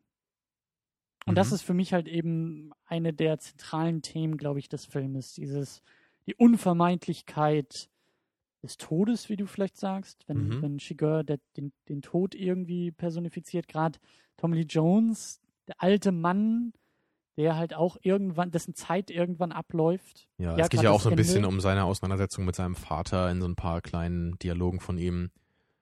Ja, und, und, also auch, auch, auch ähm, Ja. eben zu dieser Todesthematik, das hat ja, glaube ich, auch damit zu tun, dass eben Anton Chigurh halt eben immer diese Münze wirft. Weil der Tod halt eben nicht immer, er trifft halt nicht willkürlich seine, nee, er trifft eben genau willkürlich seine Auswahl. mhm. Eben nicht anhand von irgendwie festgemachten Kriterien, sondern es ist manchmal einfach eben Pech, dass man stirbt. Und wenn Mhm. man dann halt irgendwie das Pech hat, Anton Chigurh über den Weg zu laufen, dann passiert halt nun mal das Unvermeidliche. Mm, Ja, gerade dieser Münzwurf und dann eben auch, ähm, er wird ja selbst am Ende dann auch angefahren. Ähm, Ja, das ist auch so eine Szene, die ich nicht ganz verstanden habe irgendwie, weil das als, als würde sich irgendwie der Zufall selbst gegen den äh, stellen, der sonst irgendwie den Zufall repräsentiert in dem Film. Das habe ich nie ganz verstanden, muss ich sagen. Also, Ich hab's auch nicht so sehr verstanden und ich, ich sage ja, ich bin auch nicht, ich tue mich dann noch schwerer als du bei, bei diesen metaphorischen Deutungen. ja, ich habe halt auch immerhin jetzt, glaube ich, ein oder zwei Sichtungen auch schon hinter mir von dem Film und kann natürlich auch noch mehr Klar, irgendwie auf die Einzelheiten achten. Ich habe mir schon den ein oder anderen Review mal durchgelesen. Du siehst ein bisschen mehr als ich, ja. Mhm. Und du hattest noch das Zitat ähm, Tom Lee Jones, der halt irgendwie auch sagt in einer Szene, well, that's right. I love myself sometimes. Ja, das fand ich, ähm, ich glaube, das ist mein, mein liebster Satz in dem Film, weil der, ähm, das ist halt in so einer Konversation mit seinem Deputy, halt, Mhm. da, da, da sagt er halt irgendwas und sein Deputy guckt halt irgendwie so ein bisschen amüsiert, glaube ich, oder so und und danach so ein bisschen beschämt nach dem Motto, er dürfe ja nicht lachen. Und dann sagt halt eben Tommy Lee Jones, ja, kein Problem, so, ich muss auch manchmal lachen. Und das ist halt so eine, so eine ganz cool formulierte Art, halt irgendwie diesen Gedanken halt rüberzubringen, dass halt in dieser schlechten, düsteren Welt, wo halt überall irgendwie so schreckliche Sachen passieren, dass man halt trotzdem manchmal noch lachen muss. Hm, Und dass man eben nicht sagt, ja, ich weiß, die Welt ist so schrecklich, sondern ich weiß, ich muss auch manchmal noch lachen. So nach dem Motto, im Grunde ist es, ist es jedem klar, wie schlecht eigentlich die Welt ist und man müsse eben dieses Positive eigentlich nur noch betonen und eben gar nicht Mhm. mehr das Negative. Mhm. Und das kommt für mich eigentlich sehr ähm, schön da durch. Und ich hätte es fast besser gefunden, wenn das so der letzte Satz des Films gewesen wäre, glaube ich. Ja. Wobei der auch ganz cool war, wo Tommy Jones halt eben sein, seine beiden Träume irgendwie dann seiner äh, Frau Also für mich- schildert. Ne? Für mich war eben der zweite Traum, ähm, wo er ja irgendwie so von seinem Vater träumt und also im ersten Jahr auch schon, aber im zweiten dann irgendwie und ja, sein Vater halt irgendwie an einem Lagerfeuer auf ihn wartet und dann wacht er auf. Und das war für Ja. mich halt eher so dieses, diese, die Unvermeidlichkeit des Todes eben auch. Ja, einmal Also, das und ja auch der Vater, der auf ihm im Jenseits wartet. Das war für mich das Bild oder das, das hat es für mich bedeutet, was er da gerade. Ja, so kann man es aussehen. Also ich habe es eigentlich eher in erster Linie halt darauf bezogen, auch mit seinem ersten Traum, wo er auch meint, ich hab, ich will mir irgendwie Geld ein von meinem Vater und ich verliere es so. So diese Thematik, ich, ich versuche halt meinem Vater gerecht zu werden, ich will in die Fußstapfen meines Vaters treten, ich will auch Mhm. das Gesetz schützen, aber ich, ich schaffe es irgendwie einfach nicht. Ich versuche es und in diesem Traum schafft er es halt eben nicht. Und dann eben mal dieses And then I woke up, eben, dass er, dass es ihm halt jetzt, wo er halt zurücktreten will von seinem Job als Sheriff, dass es ihm jetzt eben bewusst ist. Mhm. So nach dem Motto, ich bin jetzt aufgewacht und deswegen trete ich zurück, weil ich weiß, ich kann es einfach nicht schaffen. Ich kann diesen Kampf gegen das Böse nicht gewinnen. Und ich kann gar nicht zu meinem Vater ans Lagerfeuer, äh, also ihm quasi Gesellschaft leisten, im, in der Gesetzestreue, in der, ja, ich kann seine. Erwartungen eben oder sein, sein Ideal, was er Ja. halt auch verkörpert hat, das kann, dem kann ich nicht gerecht werden. eigentlich eine schöne Deutung und ich, je mehr ich mir auch anhöre, was, was, was du so in einem Film auch irgendwie siehst, desto mehr denke ich mir, ich müsste ihn, glaube ich, nochmal gucken. Also gerade Tom Lee Jones, also gerade Ed als Figur, als höchstwahrscheinlich tatsächlich auch Protagonisten, ähm, habe ich, glaube ich, zu sehr aus dem Augenwinkel verfolgt. Ich habe mich zu sehr auf Leveling, glaube ich, konzentriert. Man weiß es ja auch am Anfang nicht. Also ich glaube, Ja. ich würde auch sagen, dass Level eben der Protagonist ist und vielleicht könnte man dann eben sagen, dass Tommy Lee Jones das eigentliche Zentrum des Films ist. Vielleicht kann man es so so ein bisschen Ich aufweichen. würde sagen, dass eher Tom Lee Jones der Charakter, der, der, der Protagonist ist, weil er, glaube ich, am ehesten so etwas wie eine Wandlung. Das kann man natürlich auch machen, ja. Der Film beginnt ja eben auch mit seinen Gedanken, er endet mit seinen Gedanken. Ja, Ja, aber no Country auch, for Old Man, der Titel. ja, aber auch die, diese, ich, also das, das, was du gesagt hast, diese, diese persönliche Realisierung, dass er seinem Vater oder dass er den Idealen seines Vaters und der, Ja, oder der Gerechtigkeit einfach. der ne? Genau, der. Gesetzestreue. ja. dass er, dass er dem nicht gerecht werden kann. Und das ironischerweise in dem Moment, wo er auch in den Ruhestand tritt. Also wo er quasi sein Lebenswerk äh, unzufriedenstellend äh, beendet oder so. Genau. Und ähm, aber das ist, ja, das ist äh, mal gut, wir machen diese Sendung hier. Ähm, du lernst ja am meisten, ne? ja. Ähm, wir haben aber noch ein paar, ein paar andere Punkte ähm, zu, zur Inszenierung, vor allen Dingen zu Formalitäten oder zu, zu ja, also besonders, besonders die Atmosphäre äh, ist echt so ein, so ein Stichwort, die ist wirklich großartig in dem Film. Ja, und da kann man sich auch kaum drüber streiten eigentlich. Dieses, dieses ruhige Pacing, das ist halt was ganz Bemerkenswertes. Und der Film Ja. ist einfach auch handwerklich, was du auch schon gesagt hast, der ist halt so gut gefilmt, dass halt diese langsamen Shots, die, die strahlen einfach irgendwie Qualität aus, so mit, mit jeder Aufnahme. Da Also gibt's das halt nie ja- irgendwie so ein, so ein komisches Bild, wo man denkt, boah, warum wurde denn jetzt irgendwie an der Ecke gefilmt? Ist halt nie so. Also, jetzt habe ich auch schon wieder vergessen, was ich sagen wollte. Also dieser, dieser, dieser Fruchtschnaps, der, Ja. der setzt mir zu. Ähm, das ist, glaube ich, auch so der, der Punkt, der uns nachher ähm, zu, der, zu der allgemeinen Frage führen wird, weil, wie du sagst, er ist kompetent gemacht, er ist wirklich gut inszeniert, gut gefilmt und umso mehr hat man ja irgendwie das Gefühl von, da sind Leute am Werk, die wissen, was sie tun. Und das Und- sind die Coen Brothers auf jeden Fall. Ja. Ja, und ähm, umso mehr ist quasi die Bringschuld oder ist, ist das Problem eher bei uns, wenn wir den Film nicht verstehen. Oder wenn wir. Zumindest ist das der Verdacht, den du hast. Ja. Wenn alles an dem Film stimmt, dann denkst du, dann kann der Inhalt ja nicht irgendwie ein Totalausfall sein. Ja, dann muss beim Ja. Inhalt auch irgendwo was drinstecken, was wir vielleicht einfach nicht sehen oder nicht, nicht, nicht rausziehen können. Ja. Oder was uns dann ja erstmal komischerweise nicht anspricht. Ähm, Also ich, ich sehe ja auch einige Gedankenanstöße, die ich auch durchaus interessant finde, aber vieles bleibt mir halt hier irgendwie zu abstrakt einfach und zu obskur und ich habe das Gefühl, ich, ich kann das irgendwie nicht zufriedenstellend halt für mich entschlüsseln. Mhm. Ebenso ähnlich wie bei 2001. Aber lass uns noch kurz den Umweg noch, noch weiter über die Inszenierung nehmen. Ähm, denn was du gesagt hast, auch diese, diese Ruhe, die Langsamkeit, das ist mir sehr schnell aufgefallen und immer noch unglaublich erfrischend, wenn Filme das so machen. Also Dass man heutzutage, muss man ja echt sagen, ne, sowas überhaupt nochmal zu sehen kriegt, ist ja schon was Besonderes. Einfach. Ja, und wir haben auch teilweise diese, diese, die Landschaftsaufnahmen, aber auch so, gerade am Anfang, wenn Neville irgendwie da zu diesem Tatort kommt, diesen Koffer findet und dann sein Fernglas nimmt, in die Ferne schaut und wir trotzdem ein Panoramabild bekommen. Anstatt durch das Fernglas ja. extrem nah herangezoomt zu werden, nein, die Distanz belässt der Film. Und eben verstärkt durch, durch, durch Langsamkeit und Ruhe, ähm, gerade am Anfang, gerade ja auch durch, durch, äh, äh, durch unseren Killer, der ja auch sehr langsam, sehr bedacht, sehr ruhig vorgeht. Ähm, das ist einfach von der Inszenierung her, finde ich, sehr, sehr schön gemacht. Das hat mhm. mich wirklich sehr stark angesprochen. Gerade die, die, die Bildkraft und eben dieses, dieses langsame Pacing. Das sind ja auch bei Apocalypse Now alles Qualitäten, die ich da halt eben auch so toll finde. Dass man sich da halt nicht ja. eben nur von Plotpoint zu Plotpoint hangelt, sondern ja. richtig eben auch durch die, durch die Länge des Films halt eben manchmal auch einfach mehr dieses Gefühl dann irgendwie vermittelt bekommt. Man, man merkt halt, dass der Film irgendwie Raum bekommt zum Atmen. Und das finde ich halt sehr schön. Ja, das also ist schön auch gesagt. wir als Zuschauer ja. haben auch irgendwie, wir können auch Wirkung auf uns einwirken lassen und müssen nicht von einer Szene zur nächsten und die nächste Explosion und alles wird größer und besser und schneller und weiter und schöner, sondern diese Ruhe, Bilder auch einfach mal wirken zu lassen, Momente auch wirken zu lassen und nicht dieser, dieser, dieser, ja, dieser, dieser, dieser Druck, äh, sofort eine Figur da zu haben, die was sagt und sofort was passieren ja, zu lassen. Also es müsste sich der Film halt sofort rechtfertigen, wenn er irgendwas zeigt, ja. Ne, dem Zuschauer sofort sagen, deswegen musst du es jetzt ja, sehen und deswegen genau. ist es wichtig. Natürlich ist es halt auch immer schwierig, so die richtige Linie zu finden. Und ich finde halt auch manchmal ist der Film wirklich ein bisschen zu langsam. Hatten wir ja auch gesagt, eben so diese Szenen, wo Anton Chigurh halt eben seine Wunden dann versorgt. Zu dem Zeitpunkt des Films, da, es wird langsam so ein bisschen ermüdend dann. Aber ja. so gerade zu Beginn finde ich das eigentlich sehr, sehr schön gemacht. Ja, zu Beginn sehr schön. Am Ende finde ich den Film auch zu lang.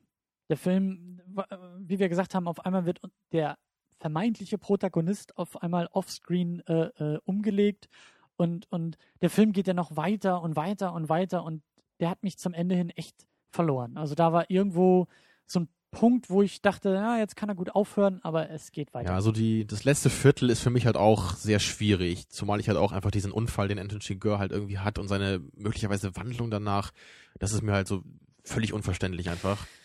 Ja, aber was mir auch sehr gut gefallen hat, äh, sind einige Dialoge. Also besonders Shigur, als er am Anfang doch irgendwie an der Tankstelle ist und mhm. da mit diesem Tankstellenbesitzer irgendwie redet. Das hat mich fast ein bisschen an Fight Club erinnert, an diese eine Szene, wo, da gibt es ja auch, wo Tyler Durden einmal diesen diesen äh, 24-7-Store-Besitzer da irgendwie rausholt, ne? Ja. Ist ja auch so ein bisschen, da wird irgendwie jemand so aus seinem kleinen, normalen Leben rausgerissen ja. und dann halt wirklich mit, mit einem unserer Protagonisten irgendwie in dem Film jetzt konfrontiert. Und durch diesen Dialog wird halt irgendwie einfach auch ein bisschen was gezeigt von dem Thema, von dem der Film einfach handelt.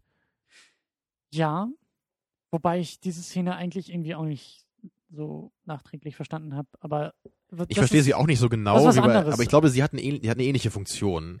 Was also. ich vor allen Dingen gut fand, eben an den Dialogen ähm, oder an, an, an dieser Szene, ist einfach, wie Shigur mit, mit dem Typen redet. Das ist so dieses, ähm, ich habe mir das jetzt nicht extra aufgeschrieben, was da genau gesagt wird, aber er, also er hat halt diese Oberhand in diesem Dialog, in diesem Gespräch. Mhm. Nämlich und das, das, das ist für mich auch so eine, so eine schöne Charakterisierung eigentlich gewesen für Schicke, dass er es halt nicht zulässt, dass da dieser, dieser, dieser Typ so flapsig in Anführungszeichen mit ihm redet. Er entkräftet ihn oder er, er er dreht ihm die Worte im Mund um und nicht mal das, sondern also meine, er macht er, er dreht deutlich, man könnte was sagen, er was ja, da gesagt ich meinte halt, man könnte sagen, er dreht ihm die Worte quasi richtig rum in dem Mund. Er, er, zeigt, ihn, er zeigt ihm, was er eigentlich gesagt hat damit. Ja, er ja. hält ihm so einen Spiegel vor und sagt, pass mal auf, du hast gerade Folgendes zu mir gesagt oder du hast gerade mit mir gesprochen, aber eigentlich gar nichts gesagt. Mhm. Und das hält ihm immer wieder vor, immer wieder dieses, und das finde ich halt so stark in dem Moment, dieses, dieses Rationale, dieses Kühle, was er da zeigt. Dieses, ähm, er lässt sich, Shiger lässt sich nicht verarschen. Weder in solchen Momenten, wo gesprochen wird, wo mit ihm geredet wird, ja. noch in den Momenten, wo nachher auf ihn geschossen wird. Also die Szene, die gehört halt für mich auch so ein bisschen zu dieser späteren Konfrontation eben mit Levelins Frau. weil es halt Ja. beide dieser Moment ist, wo halt er eben die Münze werfen will und am Anfang bei diesem Tankstellenbesitzer ist ja auch so, er wirft dann die Münze und der andere entscheidet sich halt irgendwie für Kopf, hat halt Glück und Ja. überlebt. Ja. Und das ist halt für mich auch sehr schön gemacht in dem Fall, weil ja Anton Chigurh eben irgendwie so der Tod ist und er zeigt ihm durch diese Dominanz halt, die er halt ausstrahlt, eben, dass der Tod halt einfach, er ist halt irgendwie unaufhaltsam. Mhm. Er sagt ihm ja auch, ja, lebst du dein ganzes Leben hier irgendwie schon hier? Und er so, ja, ich lebe hier jetzt irgendwie, ne, und du wohnst hier hinten in dem Haus, so. Also, er zeigt ihm richtig so, ich könnte dich jederzeit töten, wenn ich Ja. es wollte, und nichts hält mich davon auf, bis bis eben auf diesen, auf diese Chance, die ich dir jetzt gebe. Mhm. Und ganz schön halt eben parallel dazu und im Gegensatz ist halt dann später die Szene mit Levelins Frau, wo sie halt eben sich weigert, eben eine dieser beiden Seiten der Münze zu wählen. Wissen wir eigentlich, ob sie denn stirbt? Wie diese Szene endet, wissen wir doch gar nicht, ne? Er Nee. geht ja einfach nur. Das habe ich mich auch immer gefragt, ob er sie halt einfach trotzdem tötet oder ob er dann irgendwie nichts machen kann. Hm. Also im Grunde, naja, kann man sich wahrscheinlich drüber streiten. Aber ich, ich finde es jedenfalls eigentlich ganz auch wieder so als, als Gedankenspiel ganz interessant, dass sie halt eben sich weigert, sich auf dieses Spiel einzulassen. Mhm. Und sie will sich halt eben nicht zum Spielball des Todes irgendwie, irgendwie machen lassen. Aber ich- also ich würde halt eher sagen, wahrscheinlich stirbt sie trotzdem. Aber sie stirbt dann immerhin mit erhobenem Haupt. So, Mhm. so würde ich es vielleicht sehen. Aber Mhm. das ist nur meine, meine Vermutung dann. Ich sehe persönlich auch nicht, dass er sie verschont, aber hätte ja sein können, dass wir da irgendwie mehr Indizien. Ich meine, gut, er, er putzt sich irgendwie, glaube ich, am Ende die Schuhe, wo man dann vielleicht auch fragen kann, weil er durch Blut gelaufen ist. Keine Ahnung. Ja, er ist einige Mal durch Blut gelaufen im Film. Ja, eben. Ähm, aber so prinzipiell ist dieser Film halt irgendwie sehr strukturlos, was, was, was ich auch schon so ein bisschen angedeutet habe. Er folgt dieser klassischen Mhm. Drei-Akt-Struktur irgendwie nicht so sehr. Er, er bricht mit relativ vielen Regeln, würde ich sagen, der, der, der Erzählweise. Ja, auch so die Reihenfolge der Szenen, man, man würde halt auch irgendwie jetzt eher erwarten im Nachhinein, finde ich, dass manche von Tommy Lee Jones Szenen eher früher im Film kommen würden, um ihn halt kennenzulernen, zum Ja. Beispiel. Ja. Und gerade so die allerletzte Szene, die uns halt sehr viel über seinen Charakter eben zeigt, wird halt ganz am Ende erst gebracht dann. Ich habe mir die Frage nur gestellt, ob dieser Film dadurch verspielt, Spannung aufzubauen. Also ja, viele Momente sind spannend. Genau, die Momente an sich sind oft spannend, aber so diese ganze Handlung an sich finde ich auch eher nicht so spannend. Also für mich war halt die Spannung in den Momenten auch in Dialogen, gerade Chigurh, bringt er ihn jetzt um, bringt er sie jetzt um oder nicht. Aber ich hatte irgendwie Schwierigkeiten, dass mich der Film überraschen kann, weil ich selbst keine Erwartung an den Film äh, gestellt habe. Also für mich war das echt so, ja, Levelin wird halt offscreen umgebracht, so ab hier kann alles passieren. So, und das aber nicht positiv, sondern eher negativ, dass ich sage, äh, der Film kann sofort enden, er kann in 20 Minuten enden, er, äh, alle überleben, keiner überlebt. Das, ab jetzt ist irgendwie Ich finde alles. es interessant, dass du das nicht dann, dann nicht mehr mehr Überraschung nennst. Also der, der Film quasi überrascht dich dann in jeder Hinsicht so sehr, dass du es gar nicht mehr Überraschung nennen kannst. danach. ne? Also das war schon Ja. eine Überraschung, dass, dass Levelin da äh, offscreen umgebracht wird. Aber für mich ist eben Überraschung, ein Film kann mich dann am besten überraschen, wenn Dinge passieren, die ich nicht erwarte. Aber dafür muss ich Mhm. eine Erwartung an den Film stellen können. Kann man vielleicht so sehen. Ja. also man könnte vielleicht auch Fight sagen, Club dass hat mich beim ersten Mal überrascht, dass diese Türme am Ende tatsächlich einstürzen. Er hat mich überrascht natürlich, dass Tyler Durden und äh, Spoiler-Alarm, aber ne, du weißt, schön, was ganz ich schön oft meine. heute, ne? Der Alarmbutton hier. Ja, ähm, Ja, als wir den irgendwie damals als Zwölfjährige geguckt haben, ne, da haben wir es halt Ja, nicht sofort also- verstanden, ja. Egal ob es jetzt ein Twist ist oder nicht, aber ein Film muss doch, ich, ich, muss den, ich muss bei einem Film ja irgendwie auch mitfiebern können. Spannung ist für mich ein Moment, wo ich involviert bin als Rezipient, weil ich nicht weiß, wie der Film weitergeht. Aber No Country for Old Men hat für mich irgendwie zu sehr gebrochen, dass es mir irgendwo Mhm. auch egal war, wie der Film weitergeht. Weil Also ich eben ab, ab dem Gefühl Punkt hatte, dann, ne? ja, weil ich eben das Gefühl auch irgendwie dann hatte, mir wird keine Chance gegeben, in den Film einzusteigen und ein Regelwerk mir, mir, mir wurde kein Regelwerk klar, wonach ich den Film deuten kann. Verstehst du, was ich meine? Ja, das habe ich damals bei 2001, glaube ich, gesagt, ja. Ja. also, Ja. ne, es, es geht mir ja oft ähnlich wie dir jetzt. Ne? Also ich würde halt schon sagen, im, im ersten Teil des Films ist ja durchaus so diese Struktur noch relativ deutlich vorhanden, eben mit, mit Levelin als Protagonist. Bis halt dann eben, also hauptsächlich halt wirklich so im letzten Drittel, letzten Viertel, wo er dann wirklich offscreen getötet wird und man irgendwie so merkt, so, wow, wahrscheinlich ist eigentlich gar nicht dieser Handlungsstrang irgendwie das Zen- Zentrum des Films. Und dann kann natürlich wirklich, wie du sagst, eigentlich irgendwie alles passieren. und man versucht dann irgendwie damit klarzukommen. Also gerade zum Beispiel Woody Harrelson Charakter, der, äh, Woody Harrelsons Charakter, der haben wir ja noch gar nicht erwähnt. Der war für mich halt Ähm. auch, äh, der kam für mich auch so out of the blue irgendwie. Carson Wells, um das noch nachzuliefern, ja. Mhm. Er wird ja dann irgendwie auch so äh, engagiert, so, ich glaube, er ist ja so eine Art Privatdetektiv irgendwie, oder zumindest kennt er ja diesen Anton Jigur irgendwie, hat ihn als einziger Mhm. mal gesehen und eben Mhm. überlebt. Und dann, ja, er machte so einen auf dicke Hose irgendwie, sagt so, ja klar, kann ich den für sie finden hier, ne? Und, äh, Sehr und dann, arrogant, ja. ja, und dann macht er halt irgendwie zwei, drei Sachen und dann wird er halt von ihm irgendwie einfach umgebracht. Und ich habe halt gar nicht so richtig verstanden, was sein Charakter eigentlich sollte in dieser Geschichte. Was das. Mhm.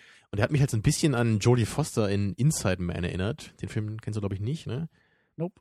Und da spielt sie halt auch irgendwie so, so diesen Spezialisten, der dann irgendwie so irgendwann so mysteriös herangezogen wird. Er soll dann irgendwas klären und dann wird sie halt so, ja, ich, ich mach das irgendwie für sie und dann geht sie halt, es geht halt um so einen Banküberfall, und dann geht sie halt in diese Bank und verhandelt mit den äh, Bankräubern da. Und, es, und es, ich finde es halt immer so befremdlich irgendwie bei solchen Charakteren, weil man halt sie überhaupt nicht kennt und sie haben halt nie irgendwas gemacht, um halt zu zeigen, was Also, sie eigentlich können, ne? Und dann. ja, wenn wir jetzt aber bei Ja. dieser Deutung sind von irgendwie, wenn Shiger jetzt der Tod sein soll, dann finde ich es plausibler, dass wir so einen Charakter haben, der meint, den Tod austricksen zu können. Und die dicke Hose zu haben, die sich dann eben als laues Lüftchen irgendwie bestätigt. Man kann es vielleicht so sehen, aber Also ich, ich glaube, also ich glaube, wenn ich Woody Harrelsons Charakter akzeptieren sollte, dann müsste ich ihn auch in mehr Szenen vorher, die müssen ja nicht mit dem Hauptplot zu tun haben, aber ich müsste ihn irgendwie langsam äh, zumindest ein bisschen einordnen können, damit das Und funktioniert. Ja, ich, ich kann dein Problem mit ihm nachvollziehen, aber ich glaube, darum geht's nicht so sehr. Ich glaube, er ist extra so blass gezeichnet, weil er einfach nur diese dicke Hose sein soll, die dann selber aufs Maul kriegt, die sich selber plump austricksen lässt und dann gerade als Schicker ihm gegenüber sitzt mit der, mit der, äh, mit der Shotgun, dann nur noch ganz, ganz klein mit Hut ist. Genau, und dann Und- ist er echt für, für so ein am, am Anfang sagt er, glaube ich, sogar seinem äh, Auftraggeber so, ja, Geld interessiert ihn überhaupt nicht, so den, den Killer. Ja. Und dann am Ende versucht er ihn irgendwie mit so ein paar tausend Kröten dann irgendwie noch zu bestechen, Hat damit er halt Kröten eben. und fleht um äh, sein Leben. genau, und, ja. ähm, das, das ist so, das fand ich okay, aber naja.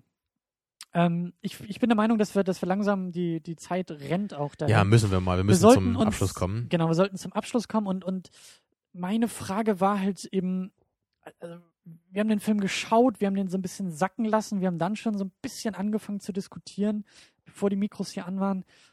Und meine Frage war halt echt, ist das einfach ein Film, also den wir nicht verstehen und der deshalb an uns vorbeigeht? Ja, Können wir, den wir persönlich jetzt nicht verstehen oder Genau. den man nicht verstehen kann. Ne? Das also ist die den, Frage. Den, den wir persönlich jetzt nicht verstehen, du und ich nicht verstehen.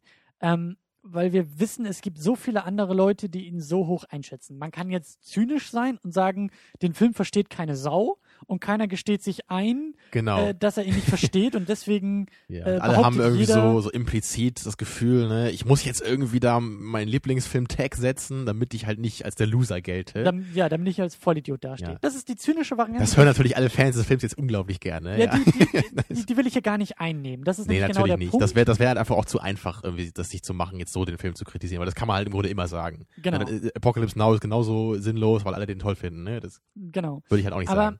Also wie gesagt, ich, also das, das hat schon eine Menge gebracht, das so, so metaphorisch jetzt erstmal zu deuten, aber äh, vielleicht, vielleicht können wir das so ein bisschen auf den Film bezogen, vielleicht noch ein bisschen allgemeiner ähm, versuchen, irgendwie ähm, nochmal zu erörtern. Also, also zum einen ist auch die Frage, weil, weil du im Vorfeld schon eine sehr starke Meinung ja auch zu dem Film hattest. Was, was, was ist es so, kann, kannst du es vielleicht eher festmachen, was dir auch an dem Film nicht gefällt? Also weil du sagst, du hast das Gefühl, dass der Film dir auch keine Indizien gibt, wie er gedeutet werden soll oder kann. Naja, Indizien halt schon. Oder vielleicht eher zu viele Indizien, die sich halt nie so richtig abschließend klären lassen, in, in vielerlei Hinsicht. Um auf 2001 zu verweisen, hast du das schon, ja. Gefühl, dass der Film sich einer Aussage entzieht?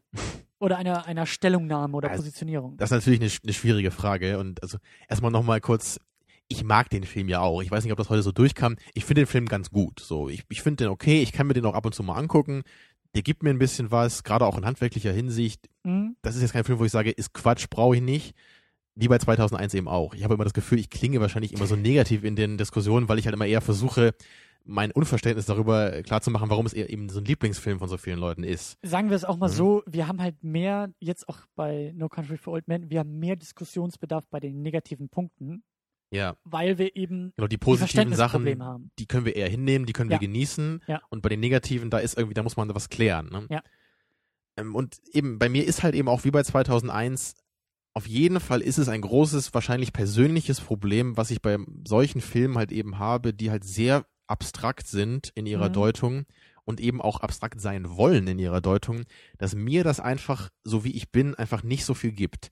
Ich mag es einfach lieber, wenn sich am Ende des Films dieses Puzzle, was der Film aufgestellt hat, sich zum, zum größten Teil zumindest entschlüsseln lässt oder Mhm. automatisch aufgeschlüsselt ist und eigentlich dann wirklich nur die die vielleicht die, der Diskussionsbedarf eigentlich eher nur so in diesen kleinen Details halt besteht. Wie genau passt das jetzt vielleicht in das große Konzept rein? Mhm. Aber das halt wirklich eigentlich, bei Seven ist es halt für mich, da ist, mir ist halt klar, was dieser Film halt mir sagen will, was der Film macht und wie er das macht.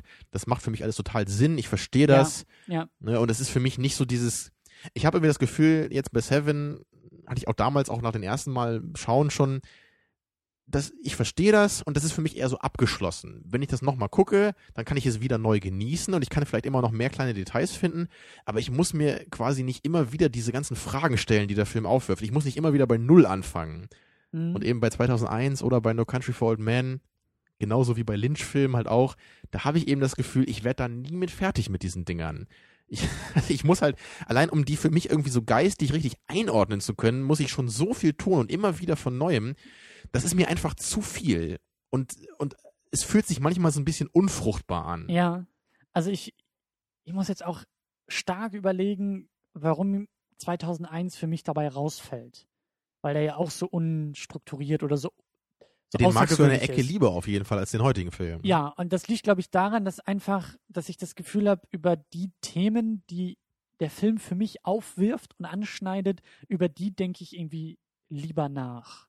Auch in diesem Science-Fiction, ähm, in dieser Science-Fiction-Verpackung, während No Country for Old Men mich thematisch auch gar nicht so sehr packt. Diese, diese, diese Frage der Unausweichlichkeit des Todes beispielsweise.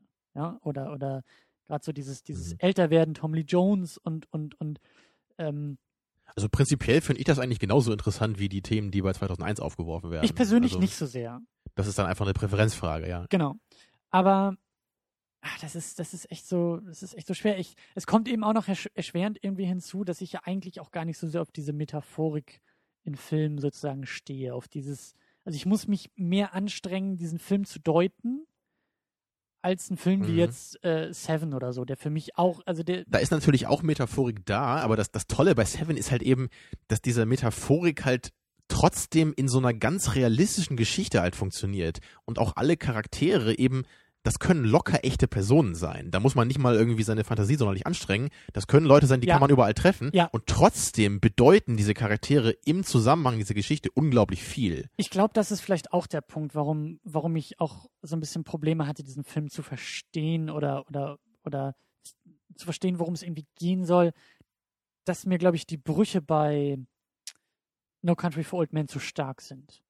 Zwar, ähm, Seven ist ein Film, der in dieser Struktur, in dieser Hollywood-Struktur halt perfekt funktioniert, weil er sie Mhm. weil er sie so gut einhält und weil er in dieser Struktur völlig aufgeht und die halt, wie du ja auch immer so schön sagst, zur Perfektion bringt. Deshalb, deshalb gibt mir der Film mehr als No Country for Old Men. Ich habe größere Probleme, diese, diese Brüche, mit diesen Brüchen erstmal umzugehen. Das mag vielleicht auch eine Sehgewohnheit von mir sein, dass ich sage, ich bin solche Filme nicht so sehr gewohnt. Aber irgendwie, ja, ich, ich, ich weiß auch Also nicht. ich könnte für mich, glaube ich, auch sagen, dass ich, wenn es so um diese unrealistische Metaphorik geht, ich eher durch das Groteske als das Obskure angesprochen werde. oh, jetzt, jetzt geht's aber los hier. Also dann denke ich zum Beispiel, ich denke da jetzt zum Beispiel an, an Gilliam, ne? da haben wir ja auch mal 12 Monkeys geguckt Ja, hier, den, ja. den Brazil, der ist halt noch grotesker, den kennst du leider nicht. Aber das sind halt beides Filme, die halt eben auch sehr unrealistisch sind im Grunde, aber halt einfach durch ihre Überzogenheit für mich trotzdem noch funktionieren. Mhm, Oder ich mhm. kann halt, ich kann beim Grotesken da, ich kann den Bezug zur Realität noch besser erkennen als bei dem Obskuren. Also das Groteske ist quasi nur das Realistische in übertriebener, überzogener Form, Mhm. wohingegen das Obskure sich halt viel, viel schwieriger verorten lässt in unserer Realität. Und das macht mir, glaube ich, sehr viele Probleme beim Interpretieren. schwieriger verordnen lässt, weil es halt so realistisch inszeniert ist für dich. Ja, genau. Der Brazil, der sieht einfach auch nicht realistisch aus. Mhm. Da gibt's dauernd Bilder, wo man echt so, oder denk an 12 Monkeys, an diese komische Maschine, die sie dann in der Zukunft haben, mit diesem Ja, ja. ganzen Bildschirm, mit den Augen drauf, ne? Da weiß man sofort, wo man ist. Mhm. Und hier sind das halt eher, da ist ja kein Shot irgendwie unrealistisch und, und kein Mensch sieht ab, abstrus aus oder sonst irgendwas. Es ist einfach nur das, was passiert, was irgendwie so grotesk ist, letztendlich, ne? Das nenne ich halt dann eher obskur. Mhm. Ja, da sind wir jetzt schon richtig deep hier, ne? Das ist, wird langsam kompliziert. Ich hoffe, ich kann mir da selber noch folgen. Ähm, ich möchte noch einen Gedanken da kurz einwerfen. Ich, ich kenne nicht so viele Coen-Filme, aber ich habe ihn eben eher mit Big Lebowski halt verglichen, den ich, den ich schon öfter gesehen habe. Ja.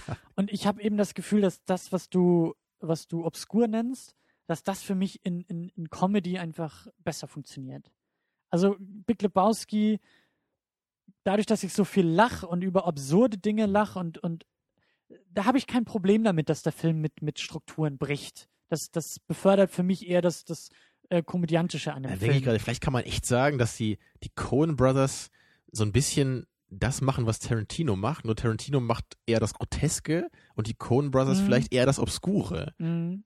Ich weiß nicht, ob das jetzt Ja, ein bisschen, bisschen übertrieben ist, das so zu sagen, aber also es Ja, ja. scheint mir so ein bisschen so zu sein. Weil ja auch, selbst bei Big Lebowski sind ja auch ganz viele merkwürdige Situationen, äh, die man auch erstmal über, überdenken muss und oh, wie irre Also- ist das eigentlich gerade, was hier gerade passiert? Ne? Also wenn, wenn wir vergleichen, meinetwegen, ähm, mir ist Django halt noch relativ gut in Erinnerung, abgesehen jetzt von den Schwächen, die er hat und so, das kann man auch alles nachhören bei uns, äh, wie wir zu dem Film stehen. Aber Django ist halt so übertrieben gewalttätig. Also Mhm. die, die, die, das Blut und die Inszenierung genau, von das Gewalt. gerade dieser Shootout am Ende, da spritzt das Blut, da werden die Leichen zerfetzt. Ne? Genau, und, und, und da kommen wir nicht unbedingt auf die Idee, das ernst zu nehmen, während No Country for Old Men auch blutig, gewalttätig ist, nicht übertrieben wie Eben, Django. sondern eher auf so eine ganz ganz kalte Weise, ne? Mhm. Dieses ganz kalte Reale, da wird nicht viel, äh, da wird keine Träne vergossen, da wird einfach der Knopf abgedrückt, da wird der abgedrückt, abgedrückt, der Auszug hier, nee, Mhm. wie heißt das? Mensch hier, Der Abzug, Auslöser. Abzug, sage Ja. ich. Mann, Mann, oh Mann.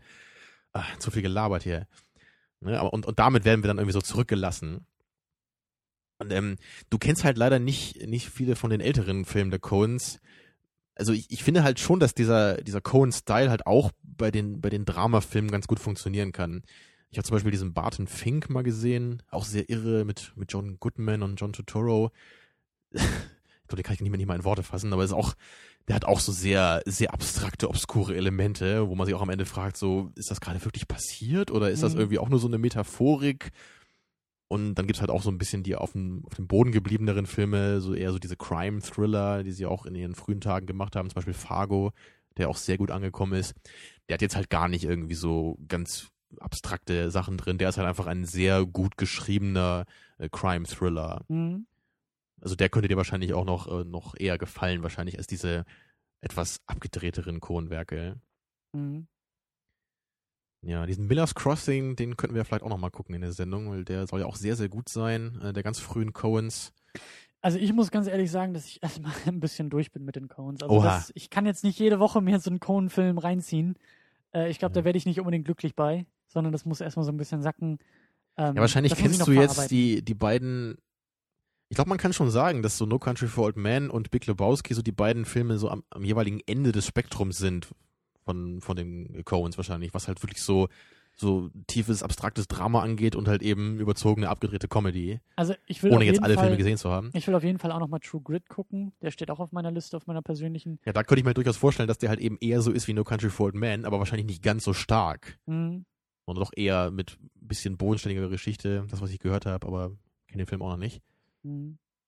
Ich will eigentlich schon gerne mal irgendwann alle Coens gesehen haben, weil ich, die haben halt bis jetzt noch nie einen wirklich schlechten Film gemacht und das ist ja auch schon mal eine Leistung, irgendwie bei zehn Filmen oder was, oder noch mehr, die halt alle irgendwie gut sind. Tja, Sieht man ja auch selten, ja, dass man ja, also meistens hat man es ja auch bei seinen Lieblingsregisseuren, dass da irgendwie mal so zumindest so ein, zwei absolute Ausfälle dabei sind, mit denen man so gar nichts anfangen kann.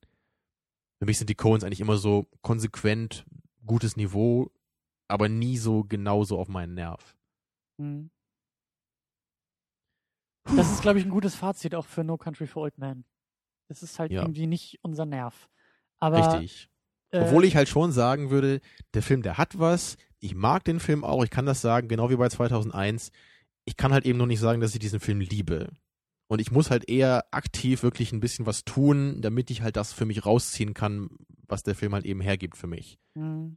Da kann, da kann ich mich nicht einfach zurücklehnen und irgendwie alles auf mich wirken lassen und das funktioniert sofort automatisch bei mir. Da muss ich eher aktiv selber was tun. Was ich auch prinzipiell nicht schlimm finde bei Filmen, aber ich habe einfach das Gefühl, dass mich der Film weniger einlädt dazu. Da, da, da gibt es thematisch von der Story her vielleicht einfach weniger Bezugspunkte für mich persönlich jetzt. In Ja, bei meinem, 2001 hattest du halt eher so dieses Science-Fiction-Ding, was ja einfach dich noch viel mehr so prinzipiell anspricht. Und ich bin ne? halt auch irgendwie ein Mensch, ich bin halt eher fasziniert von Technik und das Zusammenspiel von Mensch und Technik und da ist 2001 ja großartig. Also gerade die, die, die, Mhm. Die Nummer mit Hell am Ende und also Da hatten wir ja auch gerade über diese Sache gesprochen, ne? Laden Filme irgendwie, also müssen Filme richtig einladen, irgendwie sie, sie, sie zu interpretieren. ja. Wie viel eigene Kraft muss man da reinstecken? Genau, und diese Einladung habe ich bei No Country for Old Men irgendwie nicht gehabt. Das kann sein, dass ich, wenn ich den Film irgendwie, wenn, wenn, wenn ich selbst alt genug bin, in Anführungszeichen, wenn ich selbst vor meinem Ja. Ruhestand stehe, äh, dass ich dann den Film mir nochmal angucke und sage, Meisterwerk, weil der alles anspricht, was ich gerade Das denke. sagt ja Tommy Lee Jones sogar selber im Film, ne? So einmal, ja, ich bin jetzt irgendwie selber gerade 20 Jahre älter, als mein Vater jemals war, So. ne? Ja, genau. ja vielleicht sehr schön. Wir sind einfach zu jung für Also wenn du dann 20 Jahre älter bist, als Tommy Jones jetzt ist, dann werden wir die DVD nochmal einschieben. In unseren alten DVD-Abspieler. Wenn ich also 150 Jahre alt bin. Bummelig. Mhm. Wie charmant Tommy Lee Jones gegenüber. Ich glaube nicht, dass er uns hört. Und wenn ja, Entschuldigung. Ähm, Der flattert uns doch immer, oder nicht? Ah, stimmt, er ist das jede Woche, ja. Ja. Äh, hoffentlich flattert er auch diese Sendung. Ähm, äh, ja, also ich glaube, wir, wir, wir müssen langsam zum Ende kommen. Wir können wahrscheinlich noch irgendwie Stunden um Stunden füllen, aber ich glaube, wir werden nicht schlauer dabei. Nee. Wir haben ja, glaube ich, eine schöne Diskussion hier vorgetragen. Ich hoffe, auch Mhm. die Fans des Films konnten da ein bisschen was mit anfangen, konnten verstehen, warum das irgendwie nicht jedermanns Ding ist. Seid wie immer eingeladen, auf secondunit-podcast.de in den Kommentaren zu dieser Sendung zu diskutieren oder auch gerne irgendwie facebook.com slash secondunit und schreibt uns da irgendwas Feines rein, was wir übersehen haben oder äh, Twitter unter 2nd-unit. Bombardiert uns gerne mit äh, Kommentaren und Hinweisen, was wir übersehen haben, was, was, was wir einfach auch nicht verstanden haben an, an, an Momenten und an Szenen Mhm. und an Deutungsweisen, die wir übersehen haben. Äh, Ziel ist, dass wir alle ein wenig schlauer werden dabei. Außerdem dürft ihr natürlich gerne noch abstimmen für unseren El Pacino-Monat. Genau. Die Ähm, Abstimmung findet ihr auch auf der Seite bei uns. Ich glaube, wir müssen noch, wir müssen noch ganz kurz und knapp eine Bewertung, finde ich, nachschieben. Also ich fasse es in einem Satz zusammen. Der Film ist nicht schlecht. Er ist handwerklich sehr gut und insgesamt, glaube ich, auch ein guter Film, aber er ist nicht meins. Ja, da kann ich auf jeden Fall mit dir mitgeben. Und ich kann halt auch sagen, ich, ich mag den Film, ich mag viele einzelne Szenen auch lieber als so den gesamten Film an sich. Ich kann mir da eine Menge rauspicken, auch so an Gedanken, die ich interessant finde. Aber es ist für mich irgendwie nicht alles so hundertprozentig glatt und am Ende völlig sinnvoll. Und das stört mich persönlich einfach zu sehr. Mhm. Ja, aber es gibt sicherlich eine Menge Filme, äh, eine Menge Freunde hier, Filmfreunde, denen der Film was geben sollte. Tja, meine Güte. Ja, ja, ich hoffe dann, wir sehen uns alle beim El Pacino-Monat. Das ist ja auch ein Projekt, was mir persönlich hier sehr am Herzen liegt. Genau, Eben nächste Woche gehen wir noch den Umweg und äh, feiern mehr oder weniger uns selbst. Ihr habt auch eine kleine Hausaufgabe für, äh, den, für die nächste Woche. Denn ihr könnt zum ersten Mal, ohne überhaupt irgendeine Form von Geld ausgeben zu müssen, äh, mitgucken oder euch zumindest reinziehen, worüber wir reden werden. Unter anderem. Ja. ja. Denn wir werden uns, äh, das werde ich auch, wie gesagt, bei uns auf der Seite nochmal verlinken, wir werden uns mit den Star Wars Reviews von Let äh, Red Letter Media auseinandersetzen. Das sind diese äh, sehr kunstvoll und humorvollen äh, Videos von Mr. Plinkett. Ja, die halt von den Star Wars Prequels handeln und halt so ziemlich alle äh, von deren Problemen halt in sehr amüsanter Form halt nochmal in so einem Video vereinen. Genau. Und die halt auch ähm, in, in filmischer Hinsicht einfach sehr interessant sind, weil einfach viele Sachen angesprochen werden, die einfach so was Charaktere, was Drehbuch angeht, die einfach für filminteressierte Leute einfach interessant sind. Ja, das sind hervorragende Filmanalysen, die Genau. vielleicht ein wenig äh, merkwürdig verpackt sind, aber wenn man sich darauf einlässt, äh, in sich auch nochmal sehr unterhaltsam. Ja, auf jeden Also Fall. äh, ein, ein sehr schönes Paket. Ähm, red, redlettermedia.com ist äh, die Adresse, da findet ihr die Videos. Die sind äh, mit, glaube ich, ein bisschen Werbung zwischen, aber die sind frei zugänglich. Ja, wir schauen halt deswegen- nächste Woche mal ein bisschen sowas Absurdes, weil wir halt eben unser Einjähriges feiern hier, Christian. Ne? Genau. Die Ringe haben wir noch nicht, aber Nein, Ja. wir, wir, wir stoßen halt auch ein wenig auf dieses vergangene Jahr an und diese Videos waren halt auch irgendwo Inspiration für uns. ja, und keine Angst, wir reden auch nicht irgendwie dann anderthalb Stunden über diese Reviews, das machen wir nur ein bisschen und dann werden wir so ein bisschen auch unser Second Unit Jahr jetzt Revue passieren lassen. Wir schauen nochmal zurück auf die Anfänge und Genau, die Anfänge. das wird, glaube ich, sehr schön. Ein paar Highlights äh, werden wir, glaube ich, auch nochmal erwähnen, was uns gut gefallen hat, was wir vielleicht auch irgendwie empfehlenswert finden, noch an äh, vergangenen Episoden aus dem Archiv. Und äh, dementsprechend ist nächste Woche ein wenig außer der Reihe, ein wenig, ähm, ja, außergewöhnlich. Genau, und übernächste Woche geht's dann mit Al Pacino weiter. Ja, tut alle euer Bestes, dass äh, in unserem Land auch weiterhin glücklich alte Männer leben können äh, und wir sehen uns bald wieder. Tschüss. Ja, werdet nicht alt, sondern bleibt jung. Tschüss.